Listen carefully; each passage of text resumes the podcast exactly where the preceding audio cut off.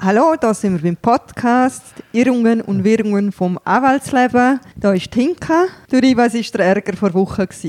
Ärger vor Wochen? Da habe ich einige. Ui. Nein, am meisten genervt habe ich, dann hat die Staatsanwältin mir, ich bin Privatkläger, also Vertreter von Privatkläger, mhm. dann hat sie mir geschrieben, ich müsse mich als Privatkläger konstituieren. Und hat mir eine Frist gesetzt von fünf Tagen. Wenn ich äh, nicht innerhalb fünf Tagen reagiere, dann gehen wir davon aus, dass man sich weder als Straf noch als Zivilkläger will konstituieren Also erstens hat sie mir eine Frist angesetzt, die im Gesetz nicht vorgesehen ist. Mhm. Und zweitens hat sie gerade noch eine Säumnisfolge erfunden. Ich habe dann hässlich zurückgeschrieben, hey, das ist alles schon in der Strafanzeige. Lies doch endlich einmal die Strafanzeige. Dort hast du Konstituierung, schöner geht es nicht mehr. Dann hat sie wieder zurückgeschrieben, nein, das lange nicht. Sie haben da ein, äh, irgendein ein Blatt, das man ankreuzeln muss. Mhm.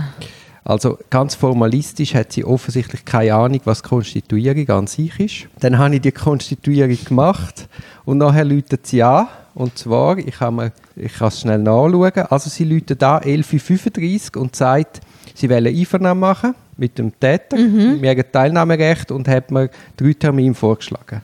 Am gleichen Tag, 15.55 Uhr, hat sie wieder angerufen und man muss sagen, es ist die Mittagspause dazwischen und als Anwalt hat man noch ein, zwei andere Termine. Also läutet sie wieder bei meinem Sekretariat an und teilt mit, hey, ich habe jetzt da den Termin festgelegt, er findet dann und dann statt. Und nachher, nachdem ja da schon das war mit der Zivilforderung, die völlig absurd ist, habe ich dann hässig reingeschrieben, also äh, sehr unkollegial innerhalb von vier Stunden, warum fragst du denn überhaupt? Mhm. Oder im Sinne von, hat das Gefühl, man sitzt da nur im Büro und wartet, dass jetzt die anrufen und man sofort kann reagieren kann. Und dann kommt der Hammer.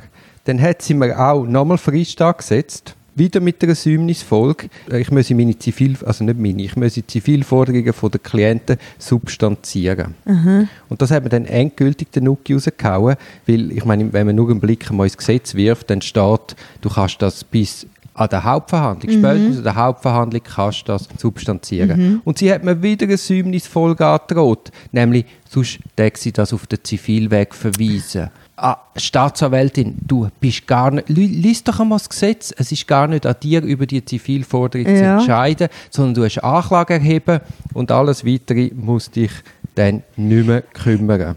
Also die... Du, aber ist das, ist das irgendwie... Äh machen das alle? Weil das ist ja schon, das haben wir ja schon mal etwa vor ein, zwei Monaten gehabt. Genau das Gleiche. Kommt das oft vor? Nein, und ich kann mir nur so erklären, dass die einfach noch nie in die neue StPO geschaut hat. Ähm, hat sie dir darauf geantwortet? Ich habe dann eben hässig reingeschrieben, dass mit der Säumnisfolge gang so überhaupt nicht. Sie können da gar nicht auf den Zivilweg verweisen und haben sie belehrt. Das stehe ich nämlich in der StPO anders.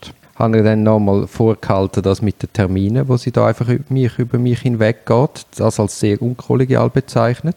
Und dann hat sie mein, und Zivilforderung habe ich dann gleich beziffert.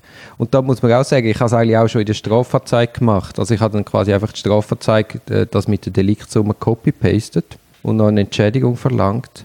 Und dann hat sie mein Schreiben, wo der Titel trägt hat, Bezifferung Zivilansprüche, hat sie dann weitergeleitet als Ausstandsgesuch.